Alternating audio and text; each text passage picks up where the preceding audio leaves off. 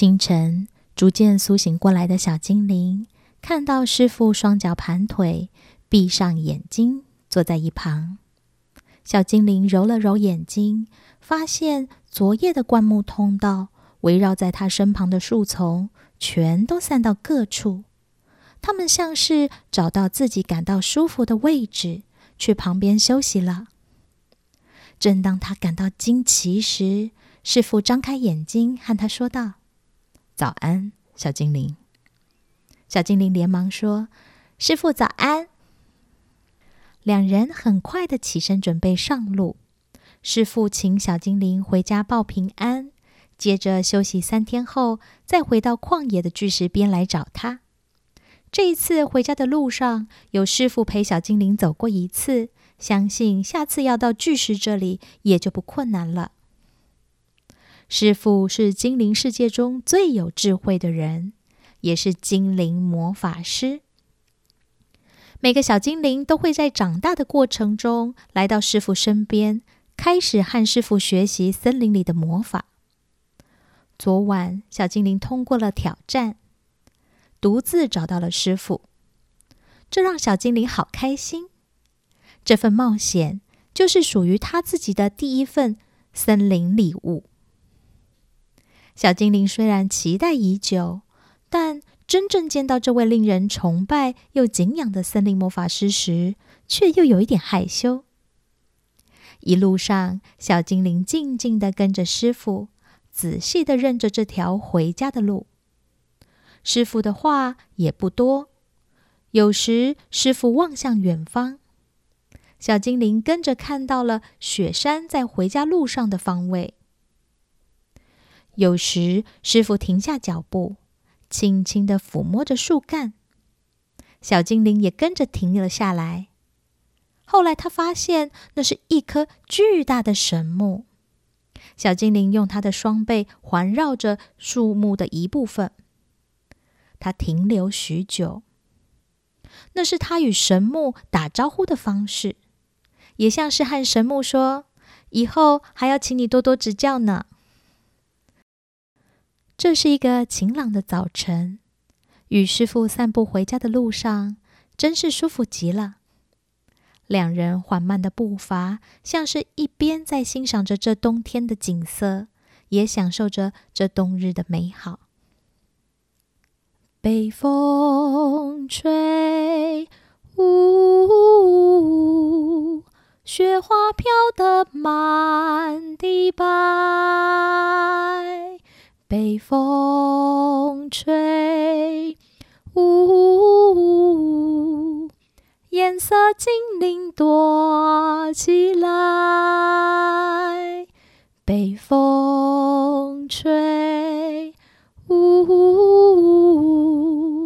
金色阳光好温暖。北风吹，呜。春天，姐姐在等待。另一头，在精灵家中，精灵妈妈和精灵爸爸收到猫头鹰传来的平安讯息后，两人忙进忙出的准备。餐桌上，营养又丰盛的食物，热腾腾的等着小精灵的归来。几根蜂蜡蜡烛点燃后，让人感到更加的温馨与温暖。一家人即将团聚在餐桌前，庆祝小精灵的冒险归来，也欢庆冬日的美好。这份冬日的温暖相聚更是别具意义。外头雪地里的大狗突然汪汪的叫着，精灵爸爸从窗口向外看，小精灵与师傅就在远远的地方。精灵爸爸兴奋的叫着精灵妈妈，两人一起到门外迎接小精灵。小精灵与师傅道别后，师傅回头走回自己的森林，小精灵就接着往家的方向走去。没多久，大狗就兴奋地冲了上来，扑倒小精灵，一直舔着小精灵。小精灵抱着大狗，好开心呐！也许是第一次离开家里，大狗与小精灵像是好久没有见面一样的拥抱着。小精灵和家人走进家门，一边用餐，一边迫不及待地说着自己发生的事情。精灵爸爸、精灵妈妈露出惊讶又羡慕的表情，大家你一言我一语。这个欢庆的冬日早晨，又是一个丰盛、分享与相聚的时刻，更是小精灵一家团圆。祝福与感恩的冬日庆典。北风吹，呜，雪花飘得满地白。北风吹，呜，颜色精灵躲起来。北风吹，呜，金色阳光好温暖。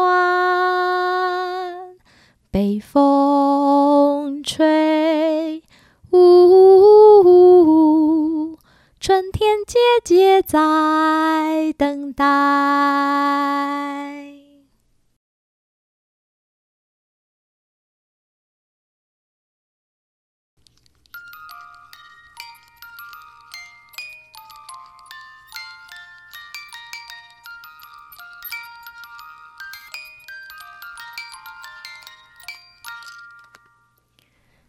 故事就先说到这里。